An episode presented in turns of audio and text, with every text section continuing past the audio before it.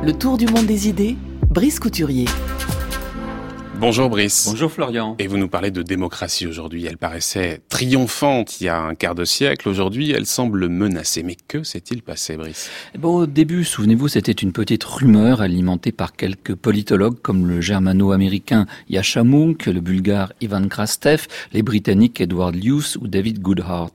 À présent, c'est une interrogation angoissée qui se répand comme une traînée de poudre. La démocratie n'est pas seulement en recul à travers le monde, elle est aussi en crise dans ses bastions. Elle ne s'étend plus, elle se rétracte et régresse. Le dossier principal de la revue Foreign Affairs de ce mois-ci est intitulé Is Democracy Dying? La démocratie est-elle en train de mourir? Et on retrouve à son sommaire les noms de certains des auteurs en question, ceux que j'ai souvent cités dans ces chroniques, comme notamment Munk et Krastev. De véritables lanceurs d'alerte dont il faut saluer la préscience, je reprendrai les principaux éléments de débat présentés par cette revue américaine au cours de la semaine, mais revenons d'abord en France. Car si un philosophe a médité avec profondeur sur la démocratie, son inéluctabilité, ses effets prévisibles sur la société, sur les mœurs, mais aussi sur ses forces et faiblesses internes, c'est bien Alexis de Tocqueville.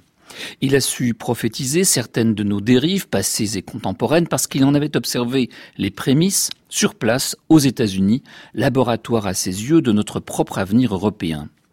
Tocqueville distinguait deux aspects. La démocratie est non seulement la forme que prendront inéluctablement à ses yeux les gouvernements modernes, mais c'est aussi un état de société. Pour mériter d'être reconnu comme authentiquement démocratique, un gouvernement doit reposer à ses yeux sur un tissu social solide. Il se caractérise aussi, ce gouvernement, par la séparation et l'équilibre des pouvoirs, la protection vigilante des libertés individuelles et locales, car la démocratie, comme société, cette fois, est fondée sur l'aspiration à l'égalité. Or, celle-ci si elle a un côté positif, comme la mobilité sociale, a aussi un aspect négatif le manque d'esprit civique et la massification. Le risque du despotisme de l'opinion majoritaire. C'est pourquoi elle peut fort bien déboucher sur le grégarisme, sur l'autoritarisme.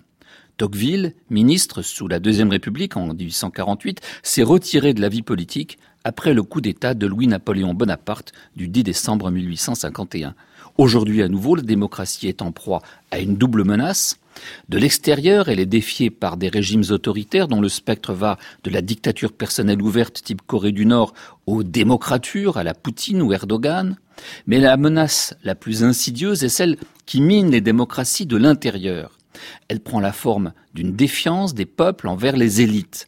Celles-ci paraissent poursuivre des objectifs que cela désapprouve, Résultat, une exaspération civique qui se traduit dans les urnes par l'effondrement des anciens partis de gouvernement et leur remplacement par de nouveaux mouvements, de nouveaux leaders, au comportement parfois imprévisible et dangereux confère Trump.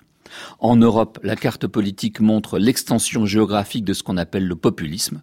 Le débat se tend, les réseaux sociaux nous enferment dans des silos où nous ne rencontrons plus guère que ceux qui pensent comme nous, et ça favorise évidemment la radicalisation des opinions, l'extrémisme. Alors Brice, le 27 janvier 1848, à un mois de la révolution qui allait emporter le régime de la monarchie de juillet, Tocqueville, député d'opposition qui siégeait au centre-gauche, prononce un discours qui restait fameux parce qu'il était prophétique. Vous nous en donnez un extrait on dit qu'il n'y a point de péril parce qu'il n'y a pas d'émeute. On dit que comme il n'y a pas de désordre matériel à la surface de la société, les révolutions sont loin de nous. Messieurs, Permettez-moi de vous dire avec une sincérité complète que je crois que vous vous trompez. Sans doute le désordre n'est pas dans les faits, mais il est entré profondément dans les esprits. Ne voyez-vous pas que peu à peu il se dit dans leur sein que tout ce qui se trouve au-dessus d'elle est incapable et indigne de les gouverner? Que la division des biens faite jusqu'à présent dans le monde est injuste, que la propriété y repose sur des bases qui ne sont pas des bases équitables.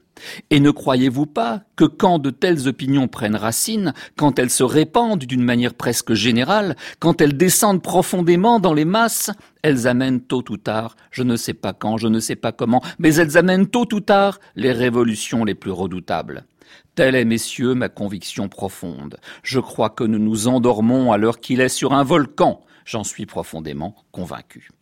Eh ben, commentant ce même discours vendredi dernier lors de la séance inaugurale des conversations Tocqueville, l'ancien Premier ministre Bernard Cazeneuve appelait à entendre les craintes légitimes et l'exaspération de nos concitoyens pour éviter précisément que leur colère ne profite aux démagogues. À ses yeux, ceux de Bernard Cazeneuve, donc la crise de la démocratie est d'abord une crise interne. Le cycle ouvert en 1989 avec la chute du mur de Berlin et des régimes communistes est en train, disait-il, de se refermer. On le constate à l'établissement dans ces mêmes pays d'Europe centrale de régimes prônant une réaction conservatrice nationale, souvent d'inspiration religieuse.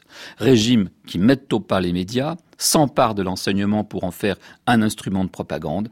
Oui, il s'est dit beaucoup de choses utiles et intéressantes lors de ces conversations Tocqueville. J'ai pris d'ailleurs des dizaines de pages de notes à votre intention, chers auditeurs, et je vous en ferai bénéficier dans mes chroniques des jours à venir.